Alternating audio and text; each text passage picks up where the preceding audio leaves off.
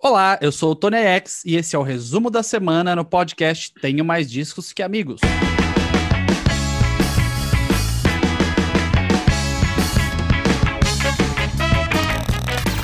Resumo da semana.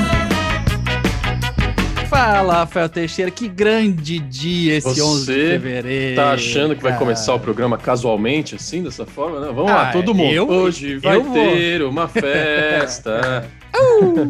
Pulo Guaraná essa, essa música, essa música aí, a, a audiência jovem do podcast não É. faz nem ideia o que, que é, né? Não, o pessoal só sabe essa música invertida que é pra chamar o Satã e tal.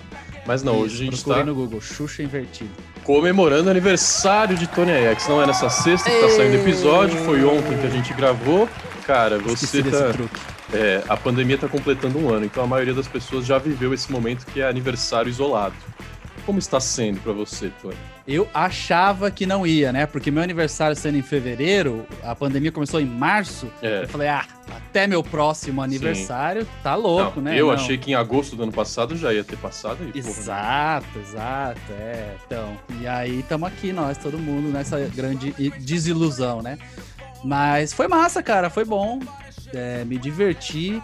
O Felipe Melo me ajudou, porque se o Felipe Melo tá triste, eu tô feliz. E ele perdeu um pênalti e Isso. coroou a participação desastrosa do Palmeiras no Mundial no dia do meu aniversário. Desculpa aí, palmeirenses. Lembrando que o todo-poderoso Timão ganhou do Al Ali de 1 a 0 quando foi campeão mundial em cima do Chelsea. Sem clubismo, só trazendo É, fatos. foi um pouco sofrido, né? Até ganhar do Awali. Do Chelsea nem se fala. Mas ok, né? O que importa é o título, a estrelinha, né? É isso, 14 jogos invictos na Libertadores, mais dois no Mundial, 16 jogos invictos. Que ano pro torcedor corintiano. Torcedor corintiano, tô falando, não pra mim. Tô aí Ah, tá. jogando. Tá. Tô jogando Aliás, hoje ar. a gente tá yin yang aqui na câmera, você reparou? Corinthians, meio o bem e o mal Ah, aqui. é branco e preto. verdade. Branco e preto, é verdade. Cada vez mais certo de que o mundo será digital e à distância. O que significa, Rafa, que, pô, a gente postou até no, no Instagram, né? Instagram, arroba podcast TMDQA, por favor, sigam. Sim. E a gente postou no Instagram, né? Nossas reuniões de pauta, as gravações presenciais com o Marimun, Verdade. Lucas Patrício da Half Def. Lucas Patrício, Guga Mafra. Guga, Guga Mafra do Guga Cast, Saudade. aqui em casa, casa barra home office barra escritório, antes da pandemia. E aparentemente isso não voltará pelo menos, Rafa, você que é o otimista desse podcast, eu, eu sou o contrário, pelo menos 2023. 23? Não, achei que você ia 23. falar 22, eu tava pronto pra concordar, mas. 23, 23. Hoje eu vi uma matéria com reitores de várias faculdades, passou na Globo, inclusive, e o cara falou que, tal qual os shows que devem voltar em formato híbrido, ele falou, ele falou, ó, é consenso entre nós, reitores de faculdade, que não voltará a ser o que era, que as universidades vão seguir no modelo híbrido para sempre e que as aulas, o, o- aluno não vai precisar enfrentar uma hora de trânsito todo dia para ir ver a aula, ele vai ver de casa. Quando ele quiser, ele vai. Quando ele tiver que fazer trabalho, ele vai. Quando ele tiver que apresentar trabalho, ele vai. Vai ser o mundo inteiro assim, cara. E nem por isso deixamos de ter belos convidados aqui no podcast, né, Tony? Não. Temos uma mensagem hoje de Glass Animal, certo?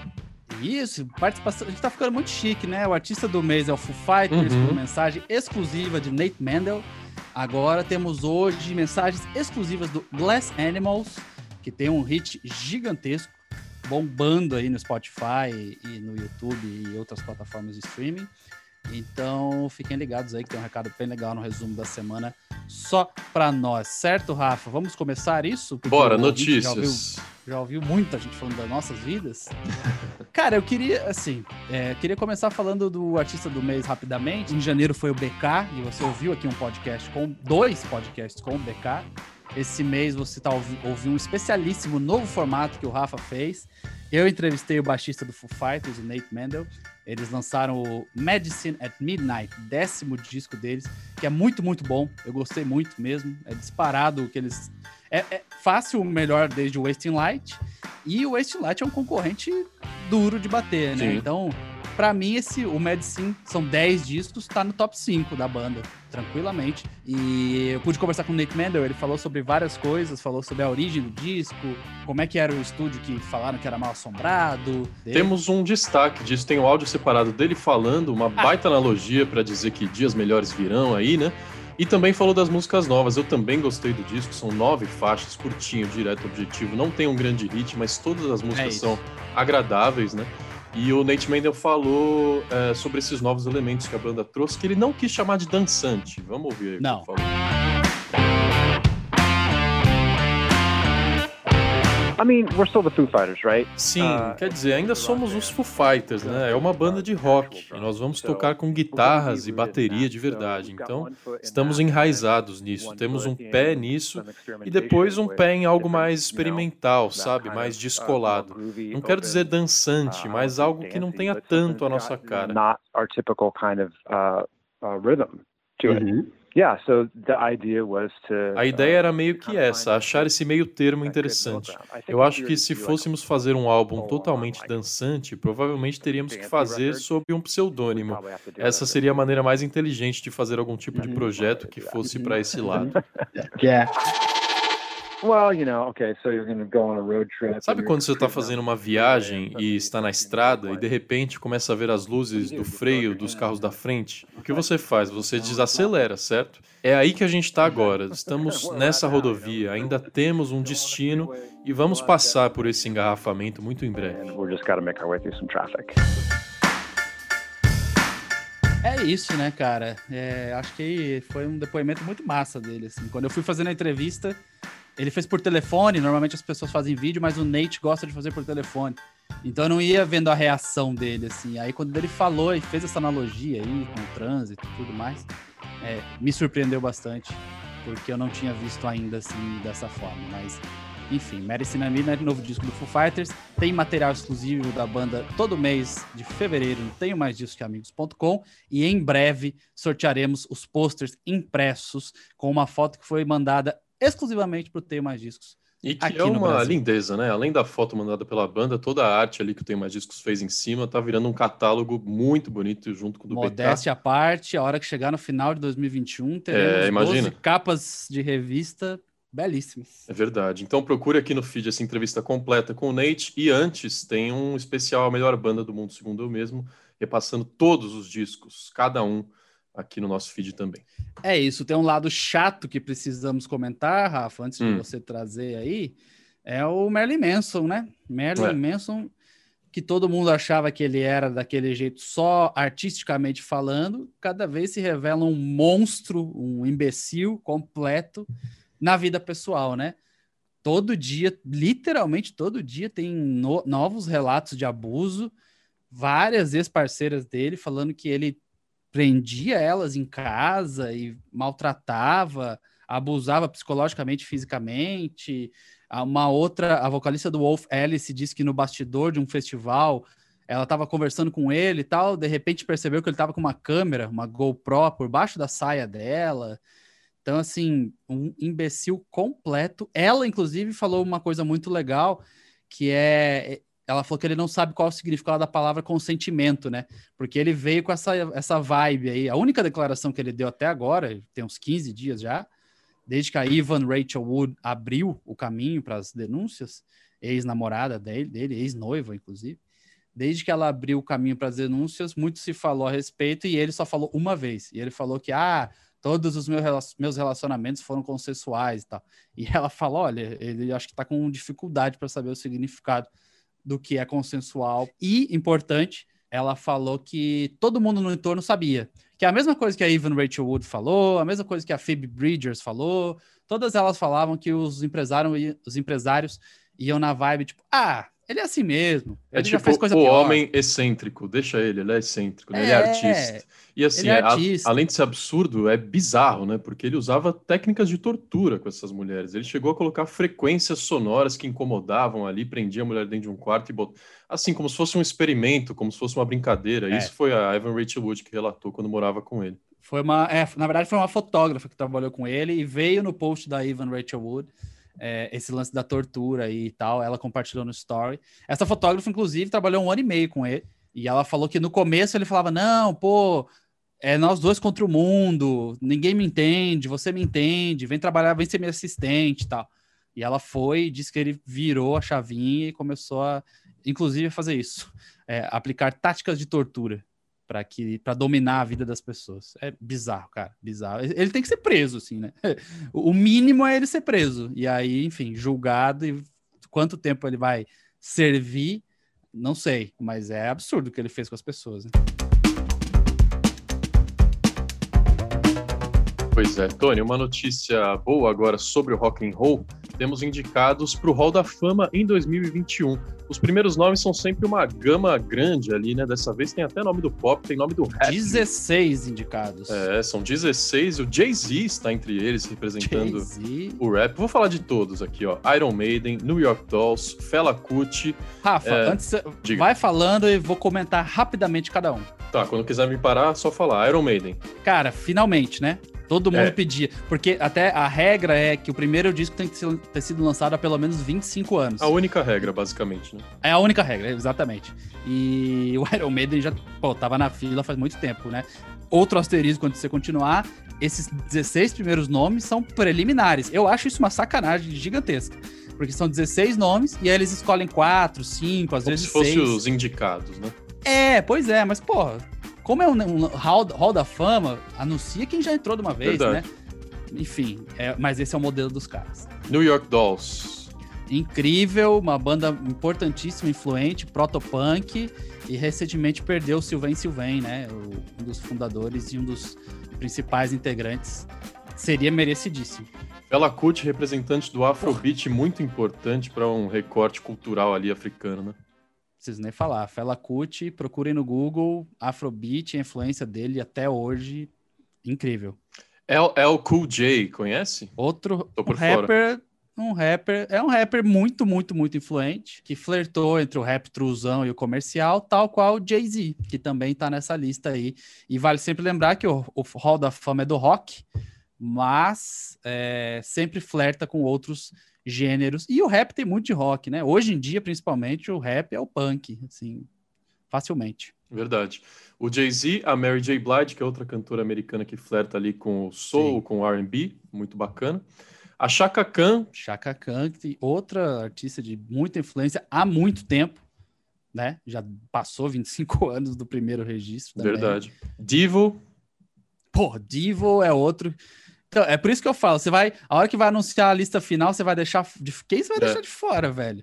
Divo, cara, quando essas bandas que a gente ama hoje em dia, os integrantes eram crianças, eles ligavam a TV, tava o Divo com o chapéuzinho fazendo um Sim. som maluco e influenciando três gerações. E pioneiros dos videoclipes também, né? Transformar a também. música em, em, trabalho visual. The Go Go's, conhece?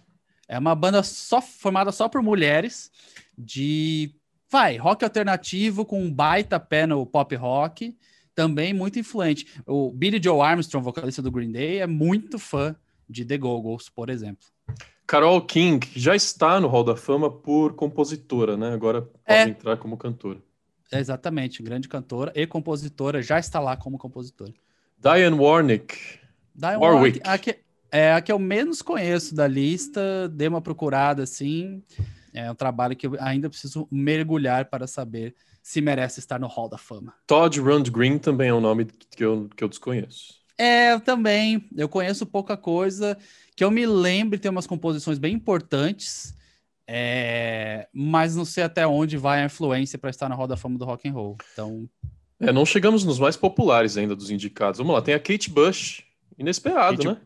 Kate Bush, bem legal, né? Legal. legal. E uma outra homenagem também que seria justíssima, mas que é aquilo, sempre cai no dilema. Tá, mas e o rock? É.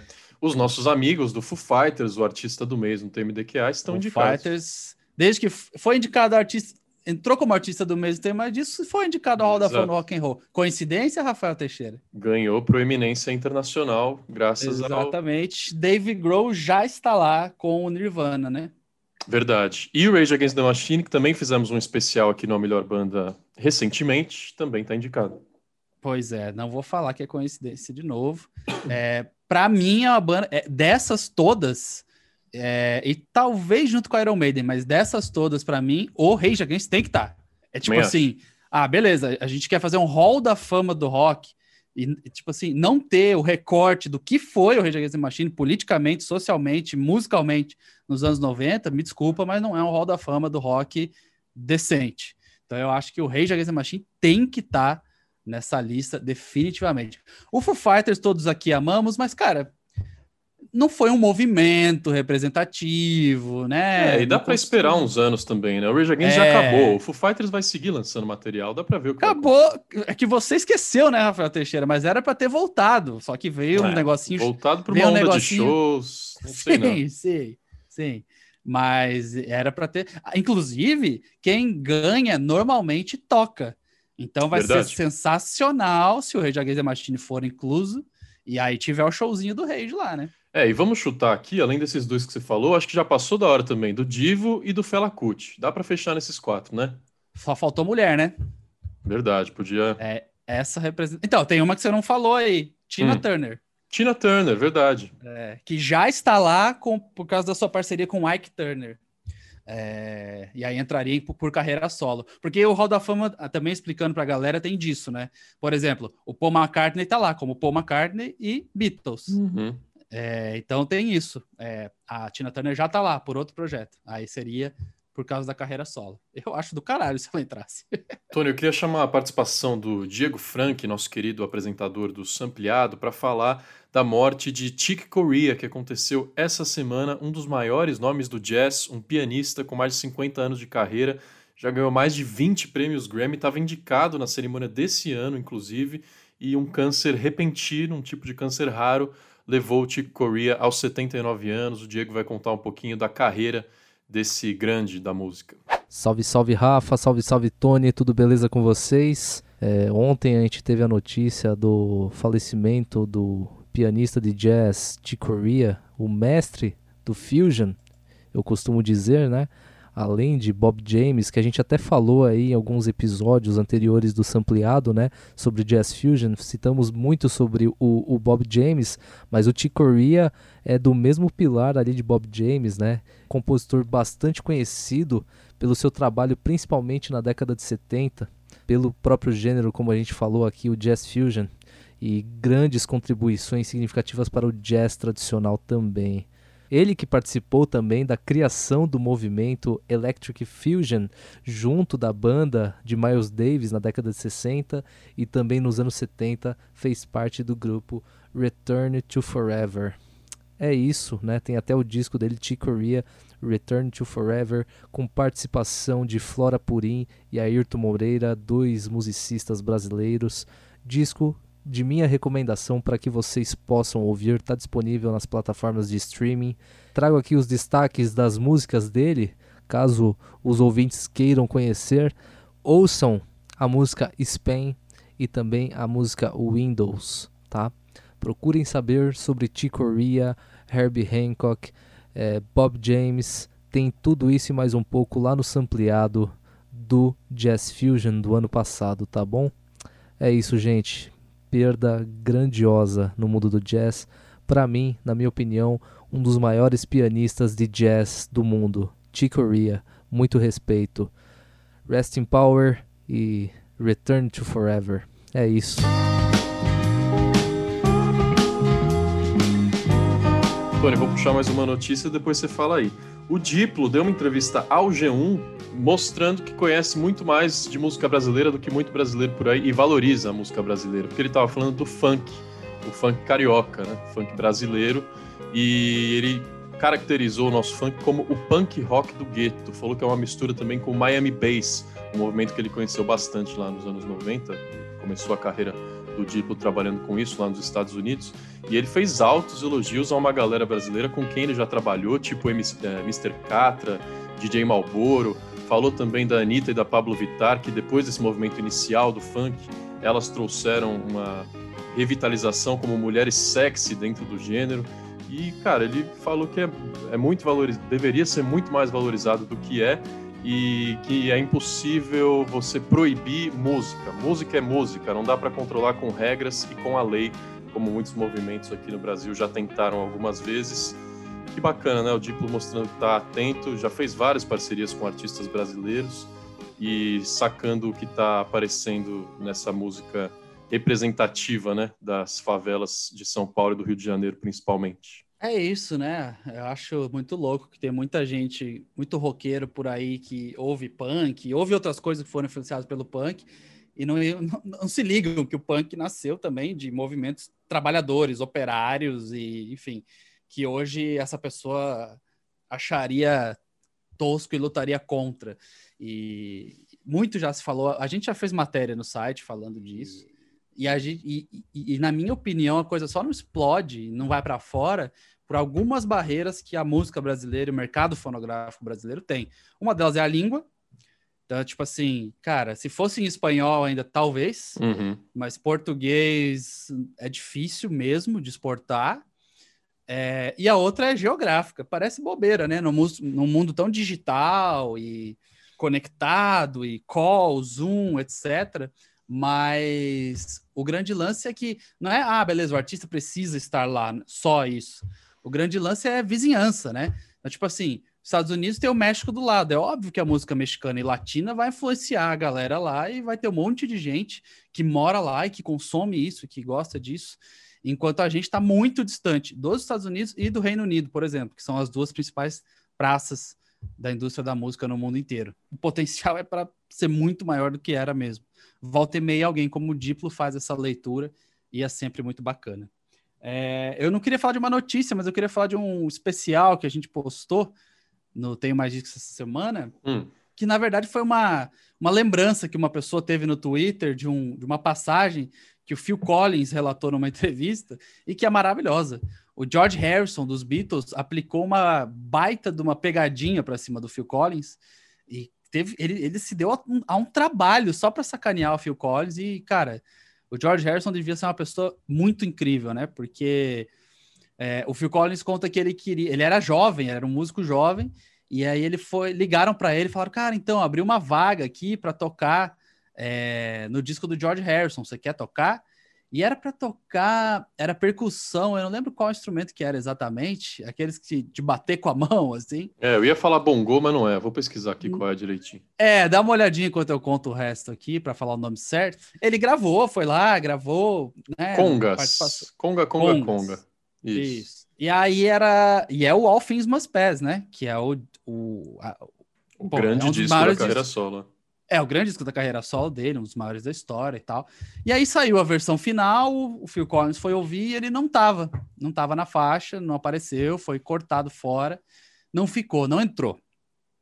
Anos depois, acho que 20 anos depois, o Phil Collins, já sendo o Phil Collins, encontrou o George Harrison no evento e tal, e puxou conversa, né? Tipo assim, pô, cara, então, não sei se você lembra, com o George Harrison, eu não sei se você lembra, eu gravei é, uma participação no teu disco, acabou não entrando e tal. E aí ficou. O George Harrison foi na vibe meio, não, eu não lembro. Se saiu, deve ter sido o produtor que não gostou e tal, não sei o quê.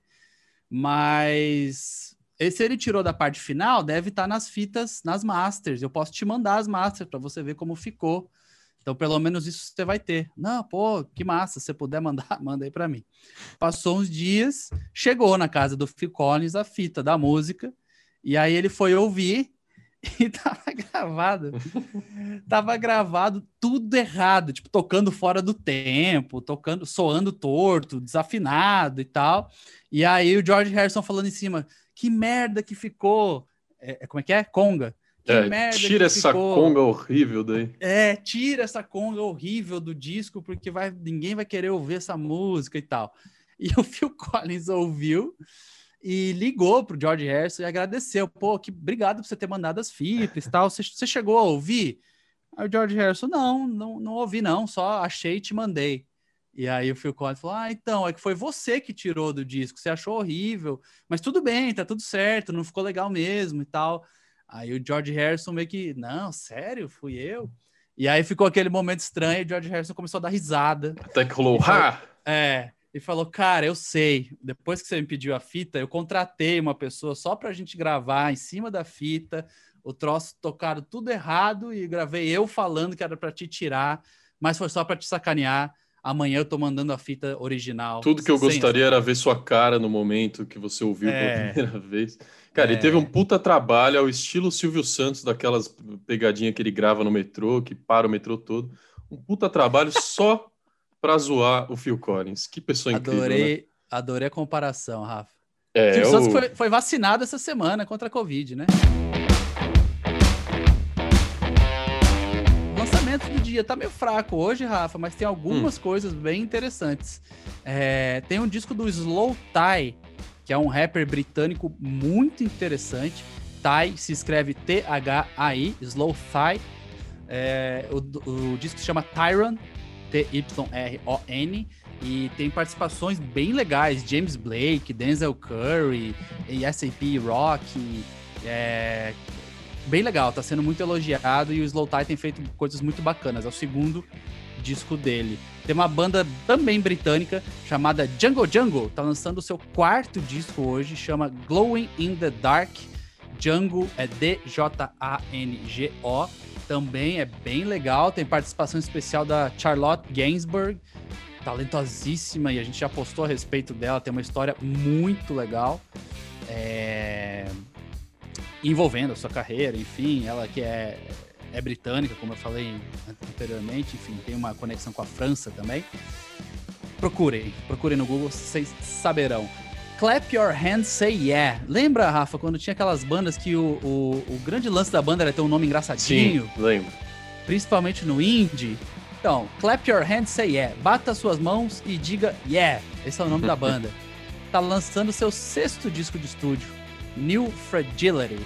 E é sempre uma boa pedida. É sempre uma boa pedida. É, deixo, encerro as minhas recomendações de hoje com o disco deles.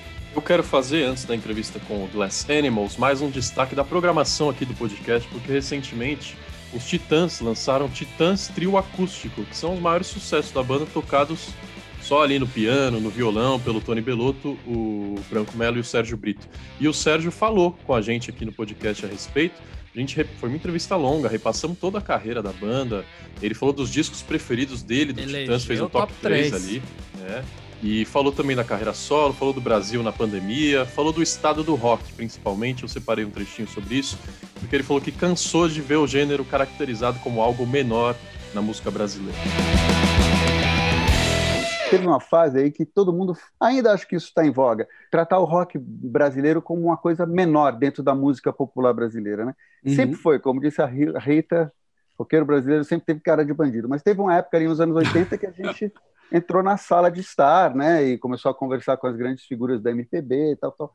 Mas parece que o rock brasileiro foi tirado dessa sala aí, colocado num cantinho e, e, e um pouco com esses, essas, esses, essa argumentação de que é uma cópia do que se faz lá fora, coisa que eu acho que assim é de uma falta de, de, de inteligência mesmo e de cuidado em ouvir e comparar, porque eu acho que obviamente tem músicas e bandas que se espelham durante uma fase em outra, em bandas lá de fora, mas aquilo foi ganhando outra, outra cara. Você não pode falar que, o, que a Legião Urbana está imitando os Smiths.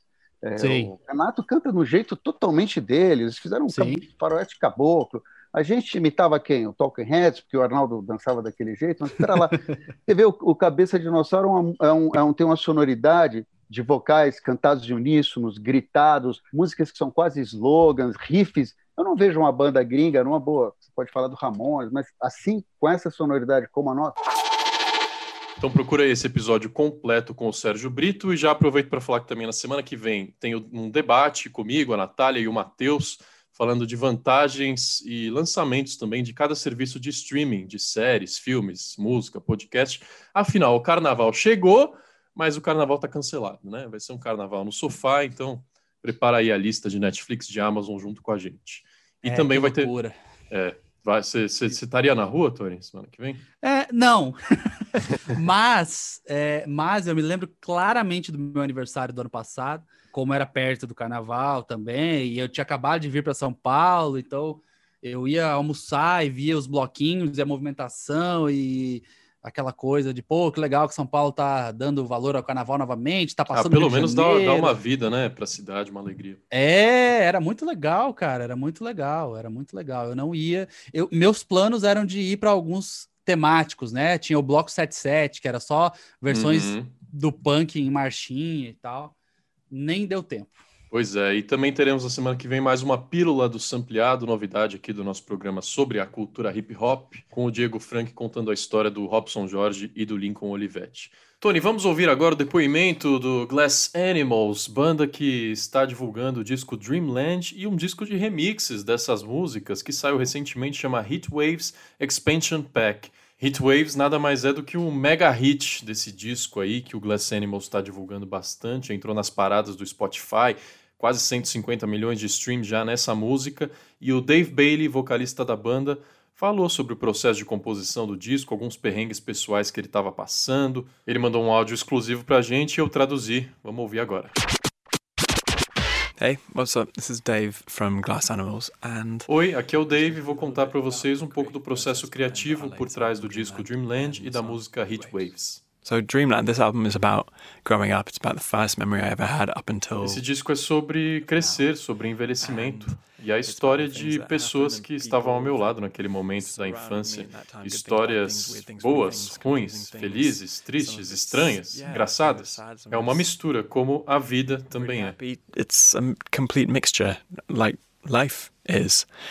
And the name e o nome veio de uma professora quando eu estava na segunda série, eu tinha oito, nove anos. E quando ela me via viajando sem prestar atenção na aula, ela chegava, estalava o dedo e falava: Dave, volta, você está na Terra dos Sonhos, na Dreamland. Come on, pay attention. You're drifting off again. You're in Dreamland again. And that just stuck with me. Eu lembrei muito disso quando eu estava compondo esse disco, porque eu passei muito tempo num hospital, infelizmente, porque o nosso baterista, o Joe, passou por um acidente terrível. A gente nem sabia se ele ia sobreviver, então foram períodos tensos esperando ali a notícia dos médicos. If he was going to be okay and waiting for news. And. Eu não estava dormindo direito nessa época e parece que nessas situações o nosso cérebro começa a viajar e resgatar memórias que a gente nunca achou que ia se lembrar delas. E aí eu me vi de novo nessa terra dos sonhos. Ah, a propósito, só para dizer que o Joe tá bem, se recuperou perfeitamente e tá melhor do que nunca. But anyway, yeah, basically I just realized that all of those memories E aí eu saquei que essas memórias que vieram na minha cabeça podiam ser transformadas em letras e em músicas. Então eu me tranquei no porão da minha casa, que eu tenho um estúdio lá, o que é ótimo porque eu não preciso nem colocar calça, eu posso descer e compor de cueca mesmo. Don't even have to put on trousers in the morning. I can just wake up and go down in my underwear and start making music, or in the middle of the night, whenever I want. I wrote down all the memories that I wanted to talk about, and then. E aí eu escrevi essas memórias no papel e comecei a ligar elas com sons que eu ouvia naquela época da infância também. Por exemplo, Beatles, Beach Boys, Bob Marley, que minha mãe ouvia muito. Which was like the Beatles and the Beach Boys and Bob Marley. That's what my my mum used to listen to. Older, Quando eu fiquei um pouco mais velho, comecei a ouvir hip hop, tipo Dr. Dre, e também bandas como Strokes e Radiohead. Você pode perceber que tem algumas músicas no disco com essa vibe adolescente, tipo Timbaland, Pharrell, Missy Elliott. Timbaland and the Neptunes and Pharrell and stuff and Missy Elliott, and you can hear those sounds in the in the music behind the lyrics. Heatwaves is about, e falando especificamente de Heatwaves, sabe quando você tem um amigo que começa a mudar, começa a ouvir música diferente, se vestir de uma forma diferente, andar com pessoas novas? Às vezes essa mudança pode ser boa, às vezes pode ser ruim, mas nesse caso foi tipo olhar no espelho e perceber que eu era a pessoa que estava mudando e tentando me adaptar ao que os outros queriam que eu fosse quando eu era um adolescente. And that I'm so different to who I used to be because I was trying to adapt to who's someone else wanted me to be. And Porque nessa época a gente tem medo de ser sozinho e ninguém nos aceitar, então a gente tenta se adaptar, mas eu não me sentia eu mesmo. Então Heat Waves é sobre relacionamentos assim. Quando você percebe que você não quer mudar, então você vai perder aquela pessoa, mas tudo bem, é o melhor para você. Miss that person, but it is it is not meant to be. And yeah, I remember writing it really well. I was in the studio complex. Eu lembro direitinho de ter composto essa música. Eu estava em um estúdio no norte de Londres, que não era o meu porão. Era bastante tarde, três horas da manhã, eu estava tocando guitarra e o refrão da música veio inteiro, assim, os acordes na minha mão. E aí, depois de tocar repetidamente aquilo por algum tempo, eu comecei a cantar em cima e a letra surgiu. E na verdade, quando você ouve a música original, o comecinho é exatamente essa demo. É a primeira vez que eu toquei essa música. Tá gravado na abertura da canção que foi lançada. E eu me lembro bem desse dia porque assim que eu terminei de gravar essa demo, eu estava ouvindo bem alto assim no estúdio quando a música acabou, alguém encostou em mim. Eu me assustei porque era bem tarde, eu achei que eu estava vazio no estúdio. Mas aí quando eu olhei para trás, o Johnny Depp estava parado atrás de mim. Johnny Depp was standing behind me. It was so strange. And it turned out he was working with another. Ele estava trabalhando com um artista em outro estúdio do mesmo complexo e ele se perdeu. A gente conversou um pouco, mas foi bem estranho. Isso tudo pareceu um sonho para mim. That felt like a dream in itself, but it makes me so happy that people are enjoying it and it's Mas isso tudo é incrível para a banda porque a gente nunca colocou como proposta estar nos rankings, estar no topo das paradas, mas o fato de que está acontecendo é maravilhoso, especialmente com uma música que a gente gosta e a gente amou ter feito. It's just a song that we love and really enjoyed making is is so nice. It makes it that much better. Thank you. Então, obrigado a todo mundo que gostou de Hit Waves. Obrigado por me receberem aqui no podcast. Eu amo a América do Sul e o Brasil. São alguns dos melhores shows que a gente já tocou. Então, não vejo a hora de voltar aí quando o coronavírus vazar. Valeu, muito amor. Coronavirus is gone. We'll see you then. Lots of love.